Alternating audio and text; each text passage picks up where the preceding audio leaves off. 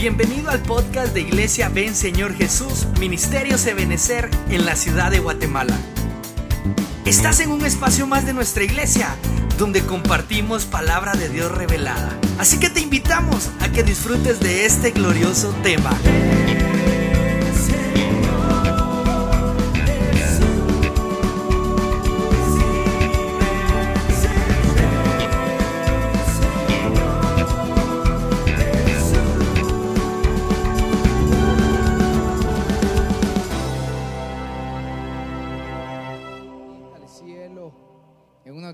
Fe y de humildad, ¿verdad?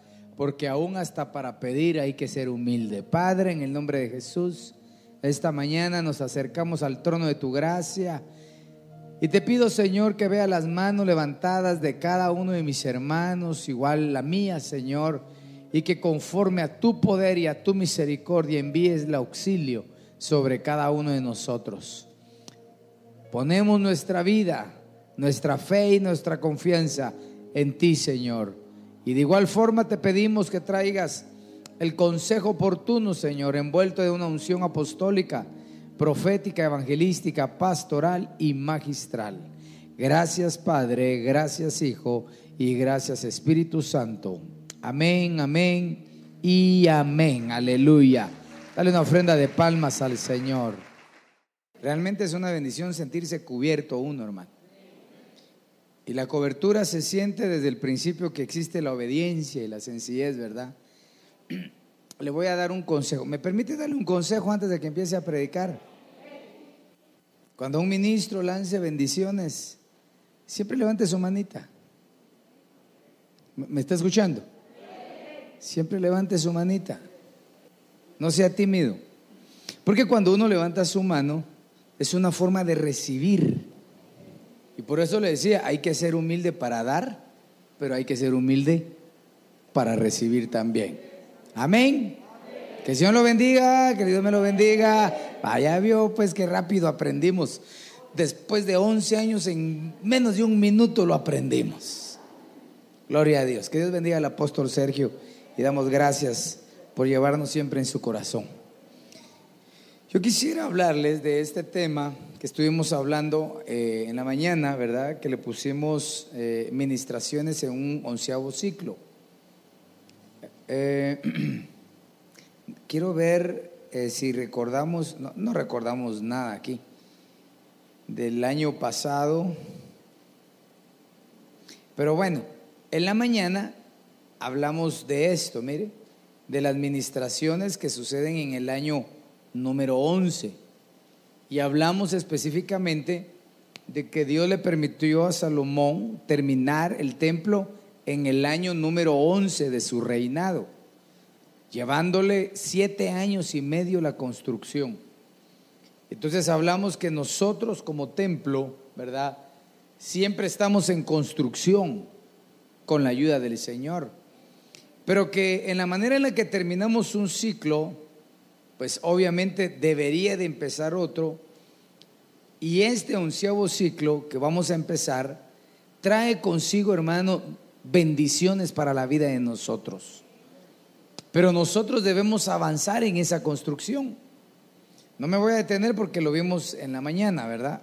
Pero hablamos, por ejemplo, que el templo de Salomón llevaba ventanas con celosías, es decir, esas ventanas adornadas que permitían la entrada de aire y la entrada de luz, como dando a entender, hermano, que en este nuevo ciclo el Señor envíe sobre nosotros, ¿verdad? Su luz, su revelación, su unción, su presencia sobre nuestras vidas. Hablamos también, hermano, de que la construcción del templo, cada una de las piedras que se utilizaron, se cortaron en la cantera, en la piedra principal, y ahí mismo se labraron. Se prepararon uniformemente de tal forma que todo el ruido que, que involucraba el cortar de la cantera y prepararlas fuera hecha ahí para que cuando eh, llegaran al lugar de edificación no hubiera, como dice ahí, ni ruido de martillo, ni de piocha, de ninguna otra herramienta, sino que todo casara tranquilo. que hubiera, hermano, ese cuidado y respeto. Y de ese versículo hablamos, fue el que más me detuve hablando, ¿verdad? Pero el principio es de que yo le ruego al Señor que en este año haga crecer en nosotros el cuidado y el respeto con todos nosotros.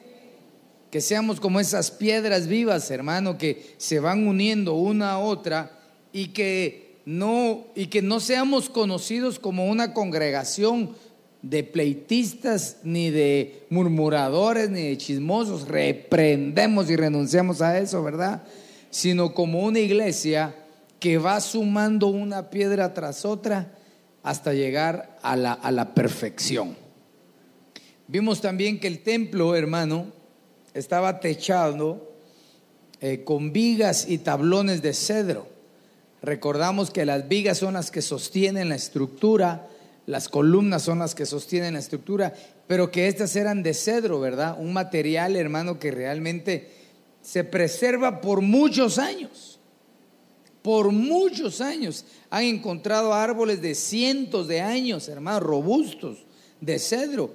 Y la característica de ellos es que no tienen, no se corrompen. Entonces que en este año el Señor haga hombres y mujeres, hermano, perseverantes, que se mantengan de pie siempre, ¿verdad? Que sean como robles en el nombre de Jesús y que no se dejen corroer, ¿verdad? Por ninguna situación. También vimos a, ala, esto sí era tremendo, ¿verdad? De que hicieron todo el templo con las piedras y todo y después lo forraron, dice. Todo, todo con, con tablas, con cedro, ¿verdad? De tal forma que no se veía ni una sola piedra, ¿verdad? A pesar que las piedras habían sido labradas, preparadas por artesanos, muy bonitas, al final todos modos se cubren, dándonos a entender que hagamos lo que hagamos, para Dios va a ser siempre la gloria y la honra, porque nuestro interés es primero lo interno, interno y luego lo externo. Y por último hablamos, ¿verdad?, de que Salomón recubrió de oro puro el interior del templo, todo, y tendió, extendió cadenas de oro a lo largo del frente del lugar santísimo. Y entonces sabemos que Dios es un Dios que rompe cadenas, que rompe eslabones, pero que también usa cadenas para sujetar a los suyos. Dios no es descuidado, Dios cuida a los suyos. Entonces, oramos al Señor para que nos volvamos personas constantes, durables, con definición firme y que no nos haga mover ningún viento de doctrina y ningún problema. Amén. Vaya, entonces ya puedo empezar a predicarle para usted, ¿verdad? Entonces hablemos de este. El, nombre de administraciones en el año 11 a un, a un grupo específico de onces. Cuando usted busca, por ejemplo, en la gematría bíblica, el número 11, sus significados son como muy escuetos realmente. Usted sabe que hay números que no son divisibles, por ejemplo, el número 7, solo en sí mismo, y de ahí no se puede en ningún otro. Pero el número 11, hermano, puede ser la suma de 10 más 1, de 9 más 2, de 8 más 3, de 7 más 4, de 5 más 6, de 4 más 7, así, ¿verdad? Puede, puede irse, hermano, componiendo.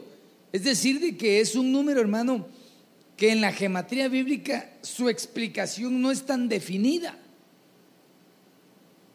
A diferencia del número 10, del número 12, del 15, hay números que son, hermano, tan, tan fáciles de explicarlos. Pero cuando usted ve en la Biblia y ve los números 11 en la Biblia, también son bastante pocos.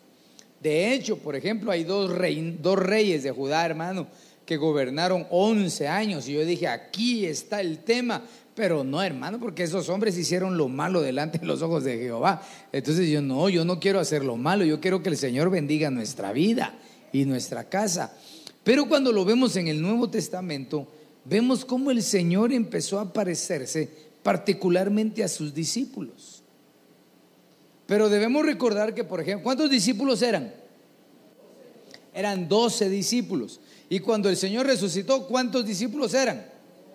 Eran once discípulos. Quiere decir que sus apariciones primero fueron a un grupo selecto de once. Todavía no habían escogido. Luego escogen a Matías. Creo que Matías, ¿quién tiene a alguien que se llame Matías? ¿Qué significa Matías? Creo que es fiel o leal. ¿Ah? Fiel, ¿verdad? entonces escogieron al fiel Matías, ¿verdad? Pero eso lo vamos a ver adelante. Por ejemplo, empecemos aquí. Evangelio de Mateo, capítulo 28, vamos a ver ahí dos versículos, un versículo, dos, 16 y 17, dice, los once discípulos fueron a Galilea, a la montaña que Jesús les había indicado. No dice el nombre, en, la, en ningún evangelio dice qué nombre era ese monte, solo dice que los envió a Galilea. Y cuando lo vieron, lo adoraron, pero algunos dudaban, dice. Impresionante que, que a pesar de que lo estaban viendo, pero ya no lo veían a él como Jesús, el, el hijo del carpintero, ni siquiera como Jesús el profeta, porque él se estaba manifestando aquí como un Cristo ya glorioso. Y para eso quiero explicar, hermano, que para ellos tuvo que haber sido una revelación poderosa la que cayó en sus vidas para poder empezar un nuevo ciclo en conocer a Jesús.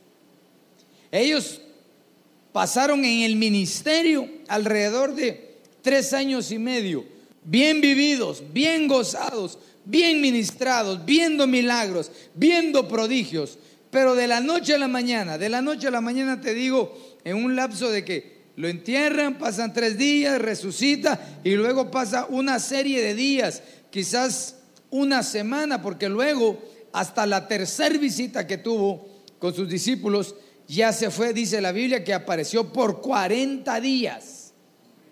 Glorioso. Ahora yo quiero decirte que el mismo Jesús que se manifestó a ellos en esos 40 días no era el mismo Jesús que se había manifestado con ellos en su ministerio terrenal. Es decir, su gloria era diferente. Ya no lo podían considerar ni tratar como antes lo trataban. Se recuerda que acabamos de leer, eh, de predicar el martes de las 10 oportunidades que Dios le daba a sus siervos y hablamos que cuando Pedro, hermano, le falló al Señor, dice la Biblia, hermano, que que el Señor se les apareció en la playa. Y Juan le dijo a Pedro, es Jesús, le dijo. Pero cuando llegaron a comer con él a la playa, dice que nadie, nadie le preguntó si era Jesús. Pero todos sabían que era Jesús. ¿Cómo entiende usted eso? Eso es como cuando llegamos un hermano de nosotros o un amigo se va al extranjero, ¿verdad, hermano? Y se pinta de canche, entra al gym, ¿verdad, hermano? Y se pone fornido. O, se fue de chiquito y cuando mira uno, hermano, allá sí les dan proteínas, ¿verdad? Que aquí pura masa, nada más, ¿verdad, hermano? Y lo vemos y decimos, ah, yo digo que ese es. Dígame un nombre para no agarrar el de uno, ¿verdad, hermano? Ese sí es, ¿ah? Ese sí es Juan Pueblo, dice el apóstol. Ese es. Preguntarle, preguntarle vos, dice. Había algo que les hacía sentir a ellos por el Espíritu que era Jesús, pero no era el mismo. Por eso cuando el apóstol Juan ve al Señor en el Apocalipsis, dice la Biblia que él cae muerto. De manera que el mismo Señor Jesús se acerca a él y le dice, Juan, como que le bajó volumen a su gloria. Pero ¿cómo le dice? Juan, yo soy Jesús, el Nazareno. Así le dijo. Hay que leer. No, no, no, él no le dijo así. Le dijo, Juan, yo soy el alfa y soy la omega. Hermano, aquí te quiero llevar. Que Él se les manifestó a este primer grupo de once para que ellos entraran en un nivel de adoración, de esperanza. Ahora yo creo, hermano, que al Señor a nosotros, a muchos que hemos estado padeciendo situaciones difíciles, va a traer un cántico de esperanza en nuestros labios. Pero debemos creer en ese Cristo glorificado en ese Cristo que ya no se ya no está limitado a la pared, no está limitado a la comida, sino que es glorioso y en su capacidad de glorioso, hermano, es todopoderoso para operar milagros y prodigios en la vida de todos aquellos que lo amamos. Una etapa, hermano, que venga cántico nuevo. Eso es lo que yo anhelo en mi vida y anhelo para tu vida. Que el Señor ponga un cántico de esperanza en tu boca para poder adorarlo. ¿Cuántos dan gloria al Señor esta mañana? Aunque algunos lo van a dudar. Mire el impacto que ha causado la, la separación, hermano.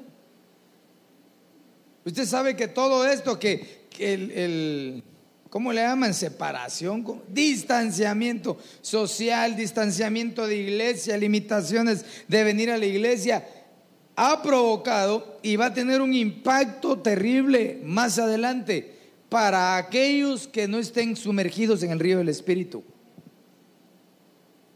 Usted sabe, hermano, que una iglesia no, no, ¿cómo se llama? No se mide, no se mide su espiritualidad en la manera en la que grita aleluya, gloria a Dios y amén, ni cómo palmea, ni cómo danza. Pero sí implica también qué clase de personas han ido evolucionando. Hermano, yo he conocido iglesias que, hermano, el pastor medio solo estornuda y todos dicen gloria a Dios en lugar de decir salud, pastor. Y he conocido iglesias, hermano, donde el pastor lleva un mensaje hermoso y las iglesias están muertas. Y los conozco a ustedes. Pero no hay que dejar que el distanciamiento cierre la boca, hombre. No hay que dejar, hermano, que ese distanciamiento nos haga eh, eh, insensibles, aunque alguien diga, no, pastor, yo no soy insensible, que ya no diga las cosas, no quiere decir que sea insensible, sí quiere decir que nos estamos volviendo insensibles. Por supuesto. Esto es como cuando alguien eh, va a empezar con gripe, reprendemos todo COVID, ¿verdad? En el nombre de Jesús y le empieza a doler la cabeza y dice, ¿y vos qué tenés que me duele la cabeza? Tengo los ojos vidriosos, ¿verdad? Tengo una gota en toda la nariz, ¿verdad? Me siento con garraspera, los ojos colorados, la nariz. Y dice, ah, vos como que tenés síntomas de gripe. No, no es gripe. Es que a veces nosotros no queremos darnos cuenta, hombre. Es más fácil sentarse y pasar inadvertido que mantener el fuego del Espíritu en nuestra vida. Es más fácil sentarse así, tranquilo, hermano, amén, gloria a Dios, Dios le bendiga. Hermano, reprendamos en el nombre de Jesús y huyamos de toda forma de religiosidad. Aquí no, gracias a Dios, hermano, eso espero. Pero hay muchos evangélicos, hermano, que ya parecen católicos, que solo el domingo llegan a la iglesia a sobarse la conciencia, porque han perdido el cántico. Hermano, yo recuerdo que cuando uno estaba encerrado, me escribía, pastor, abra la iglesia, nos surge que habla, que abra la iglesia. ¿Para qué le decía yo? Vamos a ir a cantar, a saltar, a danzar. No, no podemos. Entonces, ¿para qué? Ahora, gracias a Dios, ya está abierta. Pero yo te, te digo en el nombre de Jesús que el Señor traiga un cántico en tu vida, hombre perdón el hombre. ¿Cuántos son padres aquí que digan amén? Nunca le ha rogado usted a su hijo, mira mi hijo, se ha agradecido mi hijo por el amor de Dios, hombre, te estoy dando lo que querés, papito, mamita, mira, da gracias. Vaya, a la ¿Cuánto le dan gracias al Señor esta mañana? Cuando lo vieron, lo adoraron. Yo creo, hermano, que Dios en este año se le va a manifestar no a todos, pero sí a muchos. ¿Para quiénes? Para los que lo creen. Es que, es que el mensaje es para el que lo cree, para el que lo va a hacer vida en sí mismo. Y cuando se les aparezca, ¿qué vamos a hacer?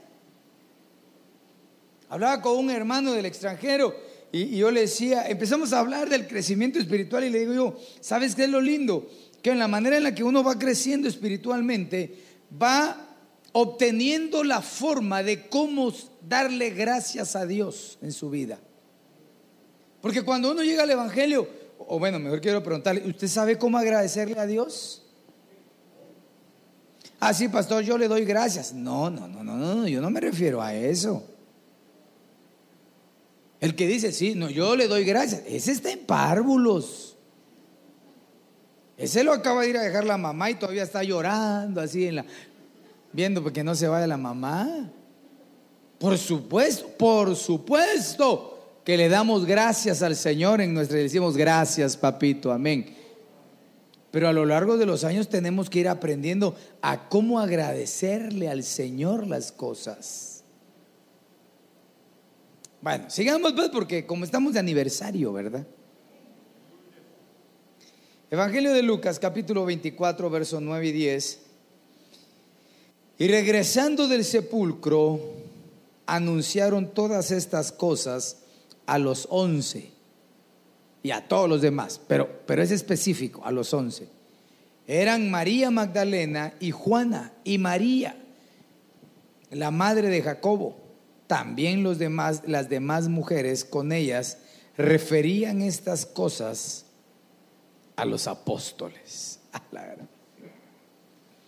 Y dice, fíjese que cuando usted lee el versículo 11, dice que estas cosas, estas palabras que ellas decían, les parecían disparates a los que lo estaban oyendo, dice. Entonces, hermanas, hermanas, este es un año de bendición para tu vida. Tanto que le han dado a las mujeres. La mujer no sirve, la mujer no puede, la mujer aquí, la mujer allá. Y resulta, hermano, que fueron a las primeras que el Señor se les apareció. Mire, pues hasta el machista dice, como son chismosas, se les apareció a ellas para que regaran la bola. No, yo no creo eso, hermano. Yo creo que se les apareció a ellas porque estas tres mujeres, dice la Biblia, que eran las que le servían, oiga, las que atendían al Señor. Hermanas, ¿se imagina? ¿A cuánto les gusta la cocina, hermanas? ¿Se imagina que usted le hubiera hecho la comida a Jesús? ¿Cómo hubiera llegado a la cocina? Otra vez me toca casi que no sé qué. No. Dice que las mujeres atendían a Jesús.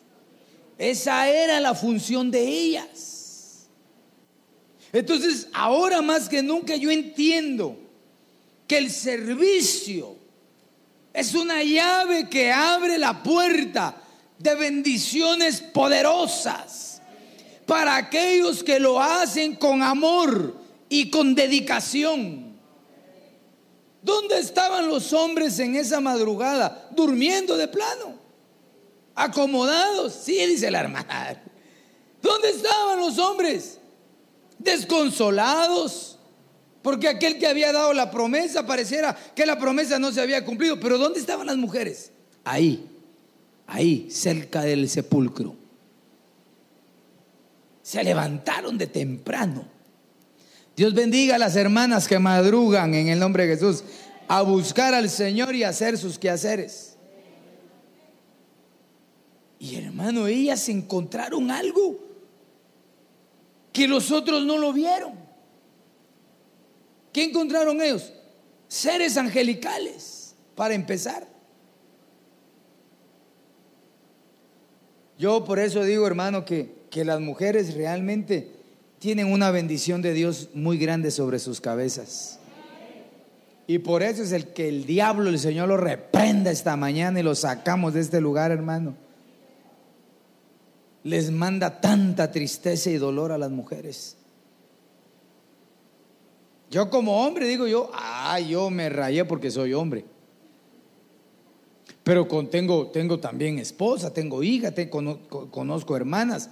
Hermano, que las mujeres siempre tienen algún padecimiento. Mire pues, como solo adultos sabemos, a los 12 años, 11 años, las visita el desarrollo. ¿Quién ya de nosotros los hombres aguantaría eso todos los meses? Ninguno dice. Sin tener esos padecimientos, los hombres a veces somos más variables de carácter, todos atolondrados, hermano. Y las mujeres todos los meses. Y aún así te sirven. Aún así son las primeras en la iglesia. Aún así trabajan con esfuerzo. Hermano, las mujeres no es como uno de hombre, es de la iglesia de Codintos.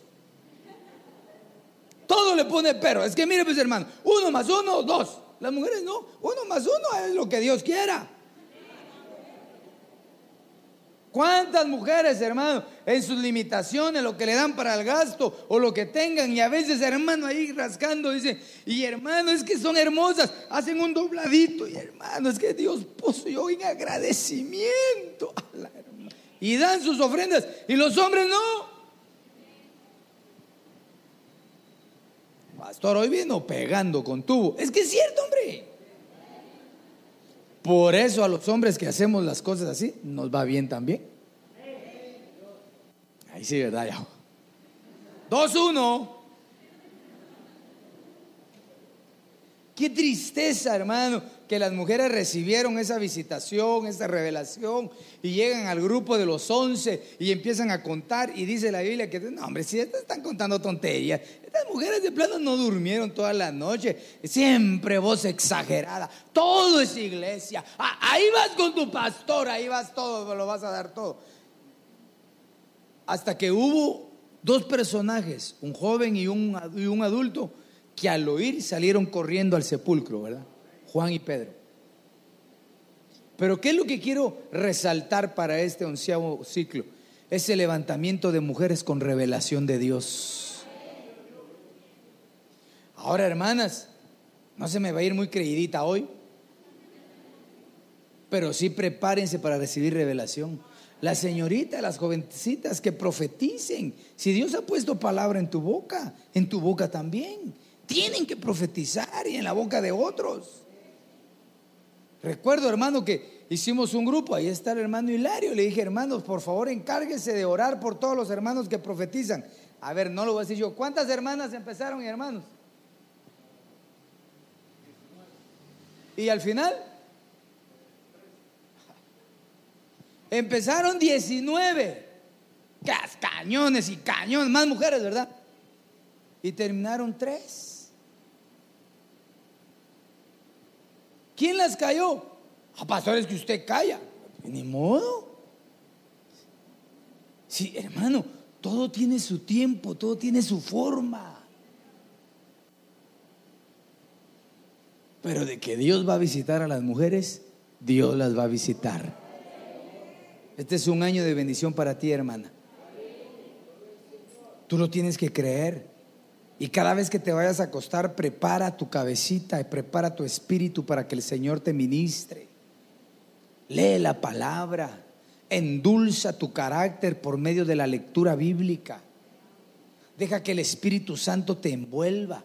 Y no corras, hermano, para, no corras atrás de los sentimientos. Porque por eso decían, este, es un desbarate, este, no es cierto, porque las mujeres son muy sentimentales y ahí está su error. Las mujeres son visitadas por el Señor, pero como son muy sentimentalistas, hermano, meten el alma y empiezan a jugar con el alma y ahí es donde hay que frenar. Pero eso es para las niñas espirituales Yo deseo que aquí hayan mujeres espirituales maduras en el nombre de Jesús. Y que tú te deleites y que cuando tengas una iluminación del Señor, la traslades a los siervos.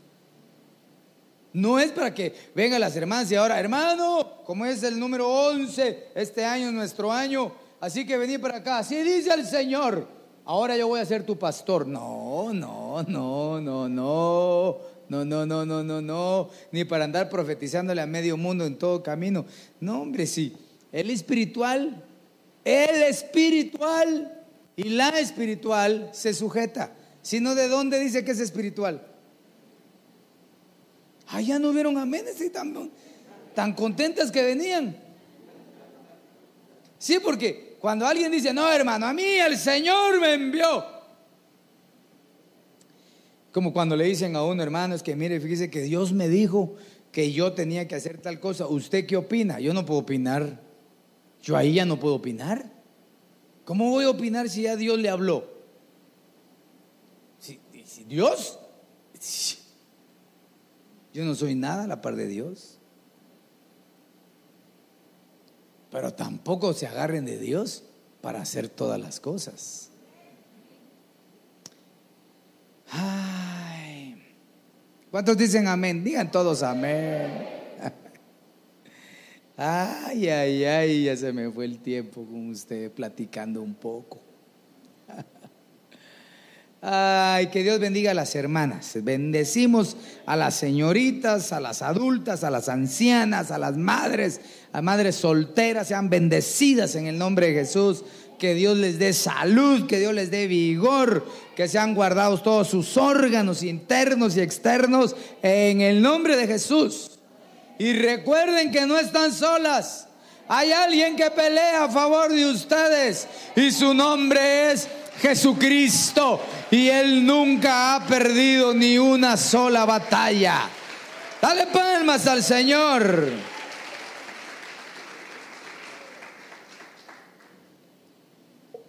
¿Ya vio hermano varón lo que sienten ellas cuando uno predica solo a los hombres?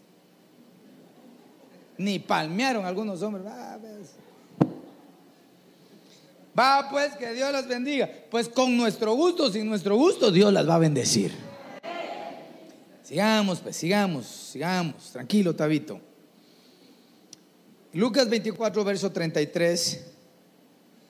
Y levantándose en esa misma hora, regresaron a Jerusalén y hallaron reunidos a los once y a los que estaban con ellos, que decían, es verdad que el Señor ha resucitado y se ha aparecido a Simón. Hermano, es que esta es otra cosa que primero va a hablar el primer punto, pero el segundo, hermano, Dios mío. Mire pues, aquí nos está hablando de aquellos personajes del camino hacia Emaús, ¿sí? Y estos hombres tenían algo que se le llamamos el desánimo, decaimiento. Porque lo que ellos creían que iba a venir a ser el Mesías no había sucedido. Porque ellos creían que Él venía a tomar el reino. Y no era el tiempo de tomar el reino físico, sino el tiempo de tomar el reino espiritual. Estos hombres entraron en desánimo y decidieron, no, nos vamos a Emaús de regreso, como 11 kilómetros, otros 11, fíjense, 11 kilómetros de regreso. Iban caminando y como el Dios que tenemos es un Dios de oportunidades, ¿cuántos dicen amén? Se puso junto a ellos en el camino y empezaron a platicar.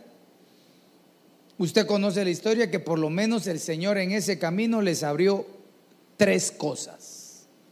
Cuando usted lee, no sé si aquí lo dice, no, pero en los versículos anteriores ellos empiezan a hablar entre sí, porque cuando Él partió el pan, dice que los ojos le fueron abiertos a ellos. Es el Señor y se desapareció el Señor. Entonces ellos dicen, ¿Te acordás que cuando veníamos platicando y Él nos abría las escrituras, nuestro corazón palpitaba? le abrió los ojos les abrió las escrituras. Y luego más adelante dice, se les abrió la mente. Tres cosas les abrió el Señor a estos personajes. Pero lo impactante de ello es de entonces que el desánimo llega como consecuencia de tener cerrada la mente, cerrados los ojos y cerradas las escrituras. ¿Por qué es importante la apertura de escrituras? Porque es importante que tú conozcas la palabra del Señor, porque es la escritura la que nos guía a nosotros. Tú eres como un marino que va en el mar, en el barco del Evangelio. ¿Se recuerda esos cantos? Voy en el barco del Evangelio. Yo siempre me imaginaba el barco, hermano, las olas del mar que era el mundo y un marinero alocado que se tira al, fondo, al mar. Y por él, dice Hebreos, ya no puede haber otro sacrificio. Pero aunque haya, hermano, eh, eh, olas altas y el barco se, se vuelva así de un lado para otra, pero si estamos adentro del Evangelio, no nos vamos a perder. Pues ahí, ahí en ese barco, hermano, a veces lo que sucede es que como tenemos cerradas las escrituras, no conocemos la palabra. Conocemos lo que nos predica el pastor cuando llegamos a la iglesia.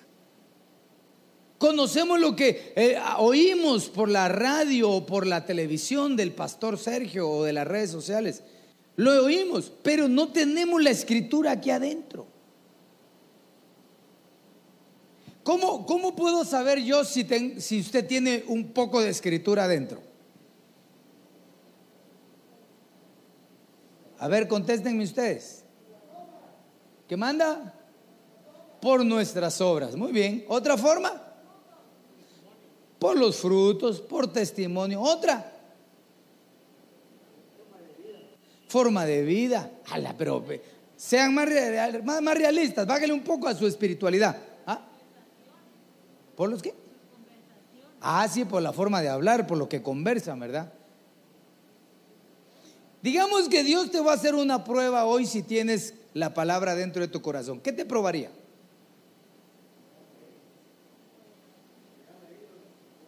Ajá, te va a preguntar, ah, vamos a ver, ¿qué dice Juan 3:16?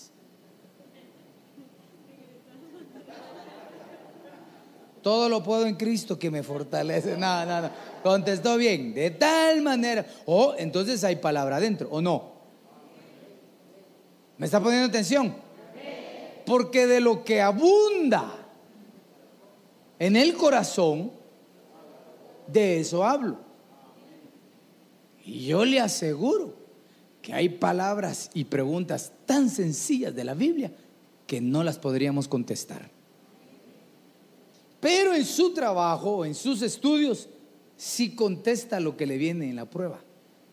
¿Qué será? ¿Será que porque de eso depende nuestra posición?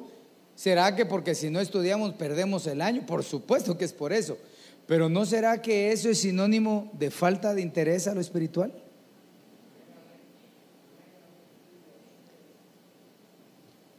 Yo solo estoy preguntando, no me mire así, hombre, no me mire así.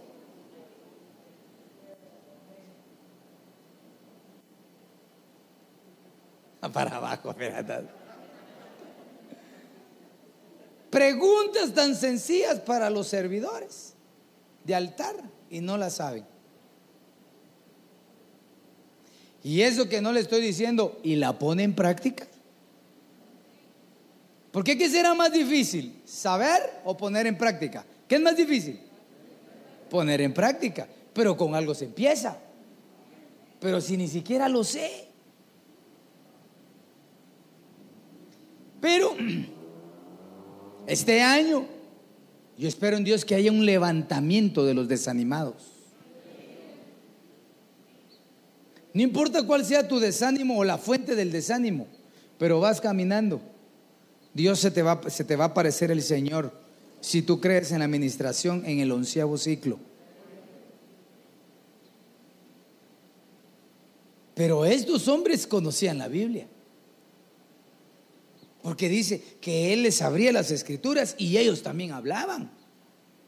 No solo el Señor hablaba, ellos hablaban y, platicaban al respecto. Quiere decir que conocían la palabra. Entonces, base número uno, lee la palabra del Señor. Forma un hábito, hombre.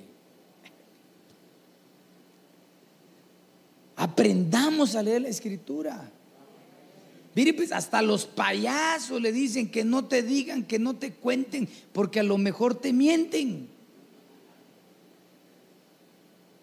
A veces agarramos disque versículos, como aquel hermano que predica, ¿verdad? Dice, hermanos, como dice Dios, ayúdate que yo te ayudaré. Y todo el pueblo dice amén. Y todos gritan amén.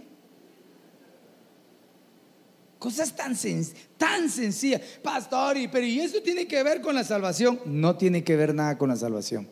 La salvación es por medio de la fe. Somos justificados por Dios a través de Jesucristo. Pero tenemos que crecer. Va. Entonces, que Dios traiga levantamientos. Si te visita el desánimo, ten por seguro que el Señor va a estar a la par tuya, ahí va a estar a la par tuya, ahí va a caminar, ahí va a caminar. Y cuando las escrituras se te abran, recuerda que el que está contigo es el Señor. Y de ahí dice, es verdad que el Señor ha resucitado y se ha aparecido a Simón. Hermano, yo no había visto ese versículo cuando hablamos de la oportunidad de Simón. Porque aquí todavía no se les había aparecido en la playa. ¿Qué le habrá revelado a Simón el Señor antes que todos, hermano? Porque ahí solo se le apareció a Simón. Y eso que Simón lo había negado. Ahora entiendo por qué se tiró a nadar en la playa cuando vio, cuando Juan le dijo, Pedro, es el Señor. Hermano, cuando llega la revelación de que Dios nos levanta de, una situación de desánimo, no importa el lugar. Pero si el Señor está ahí, yo me deleito en el Señor. Hermano, estamos viviendo un tiempo de definición espiritual, donde lo único que nos queda es o nos definimos o nos definimos en el Señor. No te aconsejo que te apartes, defínete en el Señor. Sé un buen creyente, sé una buena creyente. Seamos siervos genuinos, siervas genuinas, que nos mantengamos con integridad y que si pasamos situaciones difíciles, creamos a la palabra, creamos que el Señor va a abrir nuestros ojos para que veamos mejor, hermano, y que nuestra mente, que nuestra mente sea abierta y renovada por el poder de su Espíritu. Una mente que no cambia, que se mantiene en el pasado, que se mantiene, hermano, en los problemas conflictivos de su vida, es de la infancia, o que ha tenido desaciertos en la vida, o golpes ministeriales en el pasado y no lo suelta. Es una mente amarrada. Tiene que soltarse. No podemos vivir anclados, amarrados al temor del pasado, hermano, a los pecados del pasado. No podemos vivir amarrados a una persona que nos haya hecho daño. No podemos, no se debe. Entre más libre tengamos nuestra mente, nuestros pensamientos, hay más lugar para que el Espíritu Santo habite en tu vida y en mi vida. Y como consecuencia de eso, recibir revelación, recibir consuelo, recibir fortaleza del Señor. Y yo lo voy a empezar a entender que así es. Por eso cuando el apóstol Pablo escribe una de sus cartas y dice, oh, qué rico, qué hermoso, qué delicioso, fui consolado con la visita de Tito. ¿Cuántas veces te han visitado? ¿Cuántas veces te han hablado? ¿Cuántas veces nos han extendido la mano? Y no sentimos nada. ¿Por qué? Porque tenemos la mente cerrada. Pero cuando tenemos apertura de mente, hermano, con que alguien nos diga, eh, pase usted, por favor, pase adelante, uno siente la presencia del Señor, siente el favor sobre su vida, siente agradecimiento. Hermano, un pueblo que vive agradecido es un pueblo en victoria. Existe un gran poder en las cosas pequeñas. Lo único que para saborear eso se necesita humildad de corazón. Que el Señor nos ayude. Hechos capítulo 1, verso 26. Echaron suertes y la suerte cayó sobre el fiel y fue contado con los once apóstoles. Proverbios 16, 33, ¿verdad? Dice, del hombre es echar suertes, mas toda escogencia viene de Dios.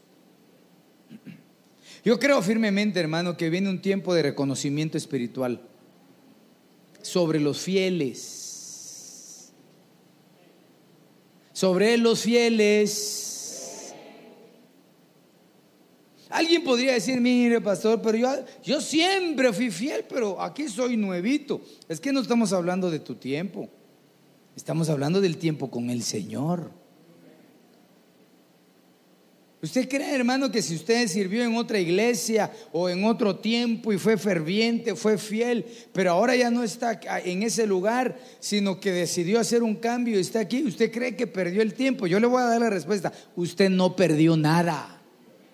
Lo que hizo fue sembrar. Sembrar y sembrar y sembrar y sembrar en el reino de Dios. Y cuando se mantiene la fidelidad, Va a llegar el momento en que el Señor va a dar un reconocimiento.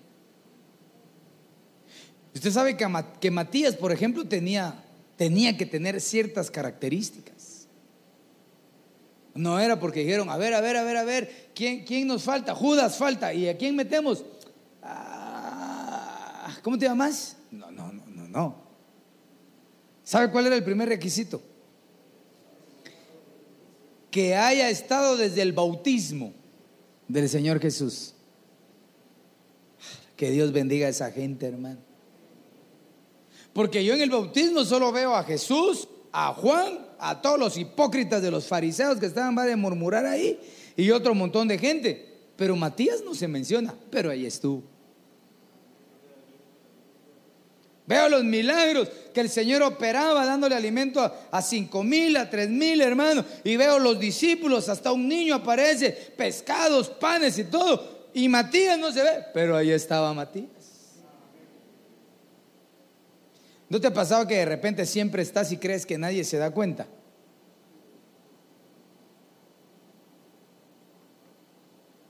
Ahora, si tú eres uno de los once que en, en las situaciones más hermosas siempre estás, agradecele al Señor. Porque te voy a decir algo, detrás de ti siempre hay un Matías y un, un fiel. No que está como, como San Bernardo, que se, que se caiga, que caiga. No, no, no. Pero es fiel. Por eso aquellas personas, hermano, que aducen que, servir, no, ya no, gracias, mejor me quito, ay, algún día, algún día. ¿Creen, creen que, que no hay gente que está con un anhelo ferviente en su corazón por ocupar ese espacio? El mismo profeta Elías dijo, no, Señor, solo yo quedo. ¿Qué le dijo el Señor? Mira, pues te voy a arrebatar, le dijo no vas a ver muerte. Pero primero te voy a corregir tu plana, papito, le dijo. Atrás de ti hay siete mil hombres que no han doblado rodillas a ningún Baal. Entonces, si tú sirves, si tú tienes al Señor, si yo sirvo, yo tengo que cuidar mi comunión con el Señor. ¿Usted sabe lo que implica reconocer a alguien con una autoridad espiritual? A veces nosotros lo vemos así como, a cambio de oficialidad, qué alegre, ay tan, tan lindo el hermano que quedó, como en algunas ocasiones, y hermanos que ya no están aquí, se fueron unos, diciendo, ¿y por qué no pusieron a fulano? Ese sí servía y este no servía. Pues él tampoco porque se fue de plano. ¿Por qué cree que la gente piensa así? Porque no ha renovado su mente, su cabecita. El reconocimiento espiritual, hermano, tiene que haber una revelación interna en el corazón. Entonces este año yo le pido al Señor, al Señor, mejor dicho, que haga de mi vida un facilitador para levantamiento de siervos y reconocer su vida espiritual. Mi posición aquí no es solo yo hago. Es que yo a veces me siento mal, me pongo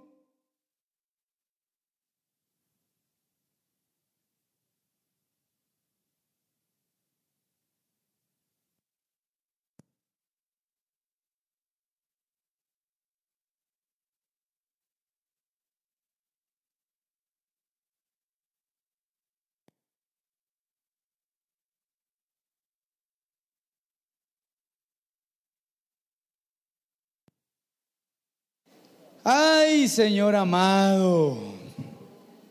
Ya hasta se me olvidó lo que le iba a decir. Ya me acordé. Es que yo digo a veces, me toca predicar. Gloria a Dios. Hoy es que domingo, ¿verdad? Cuando está la semana, digo yo, vamos a hacer semana de oración. Y digo, Señor, ¿a quiénes ponemos? Y el Señor solo a mí me habla, siento yo a veces. Y digo yo, Señor, pienso en tal hermano, en fulano. Y el Señor me va hablando en su palabra y me va hablando y me va hablando y me va hablando. Cuando siento se acabó la semana. Pero hoy precisamente pensaba en la madrugada, decía yo, Señor, si nosotros no somos una iglesia grande realmente, somos una iglesia pequeña. Y en una iglesia pequeña, el que predica siempre es el pastor, le digo yo al Señor, excusándome yo, ¿verdad? Pero jamás he pretendido ser un limitante para el crecimiento espiritual de nadie. Al contrario. Y los hermanos lo saben. Un facilitador. Aquí es una obra la que se hace, aquí congregacionalmente. Pero afuera, ¿verdad? Los van. Digo yo, que los conozcan internacionalmente, digo yo. Se vayan. Hay que orar por el pastor de esta iglesia. Porque, hermano, yo sí siento una carga, un peso, pues no como mal, sino un peso de gloria sobre las cabezas de muchos siervos de esta casa. Y yo digo, Señor, yo también fui, no siempre fui pastor, siempre serví y siempre anhelé crecer. Pero para eso se necesita un facilitador con visión espiritual. Pero si el facilitador no tiene visión ni facilita, por eso hay muchos que se amargan en las congregaciones. Ay, Señor, levanta siervos en esta casa en el nombre de Jesús y siervas también. Aunque hay gente que ahora, Señor, levanta siervos y cuando lo levantan, lo sientan, ¿verdad, hermano? Yo me he dado cuenta que cada uno de los hermanos que Dios ha permitido que prediquen aquí, yo veo fluir las diferentes unciones en esta casa. Y yo digo, Señor, ¿qué estarás gestando en estos siervos? Veo un desprendimiento muy diferente al inicio con lo que Dios está haciendo ahora. Y es obvio porque hemos crecido en la palabra. Es muy diferente un siervo que se ha sentado cuatro, cinco, seis años a ser discipulado e instruido. Es muy diferente a otros que no. Por eso es del discipulado donde se extrae.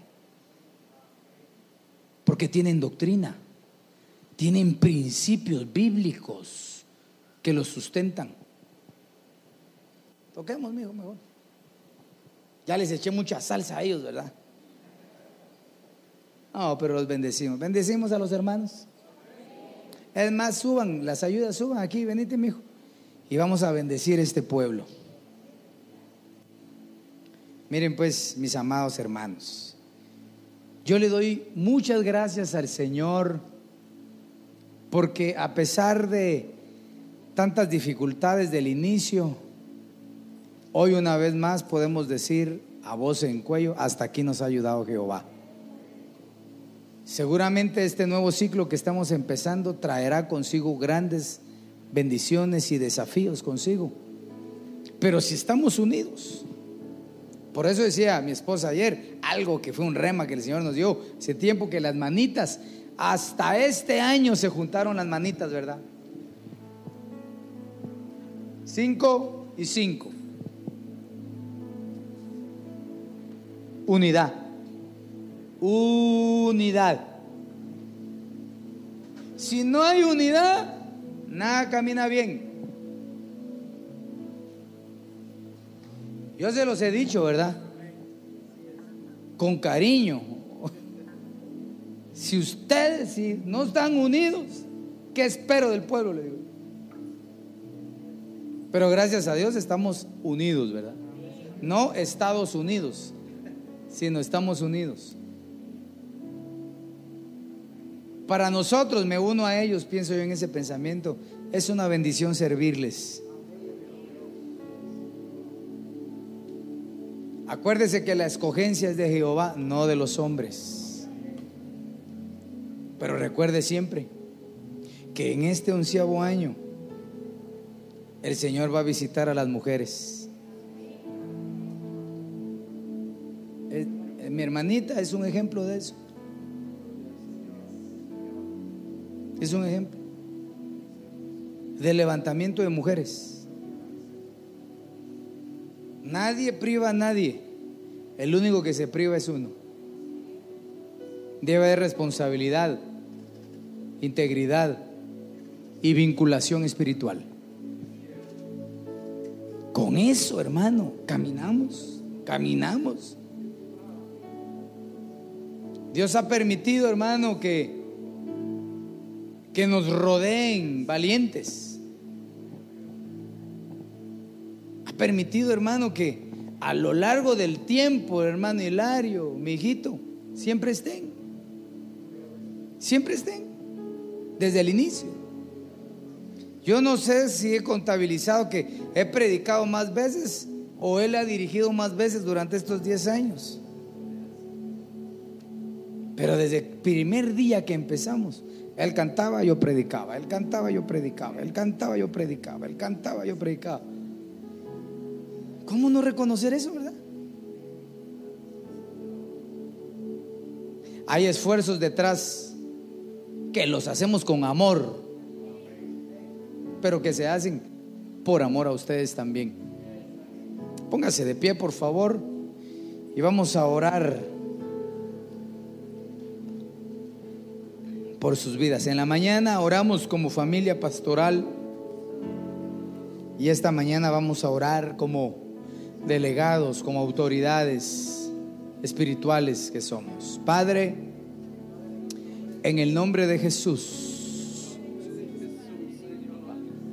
esta mañana levantamos nuestra voz primero para agradecerte las oportunidades que nos has dado a lo largo de estos años. Señor, yo te doy gracias por estos siervos que nos han acompañado con un corazón dispuesto y que aún en medio de las luchas se han mantenido firmes. Bendecimos a tu pueblo esta mañana en el nombre poderoso de Jesús. En el nombre de Jesús, levanta tus manos y deja que mis hermanos lancen palabras de bendición. Bendigan al pueblo, hermanos. La Biblia dice que David bendecía al pueblo. Le daba de comer y los enviaba a su casa con alegría. Los bendecimos, bendecimos, llamamos a la bendición de salud sobre tu cabeza, a la bendición de la fidelidad, a la bendición de la fortaleza, en el nombre de Jesús. Que el Señor añada, que el Señor añada bendiciones sobre tu familia. En el nombre de Jesús, que nada te detenga, sino sigue adelante, sigue perseverando, sigue siendo visitado por Dios. Esperamos que este tema haya sido de bendición para tu vida. No olvides seguirnos en nuestras redes sociales como Iglesia de Cristo, Ven Señor Jesús, Ministerios Ebenecer. Recuerda, todo tiene solución. Hasta la próxima. Bendiciones.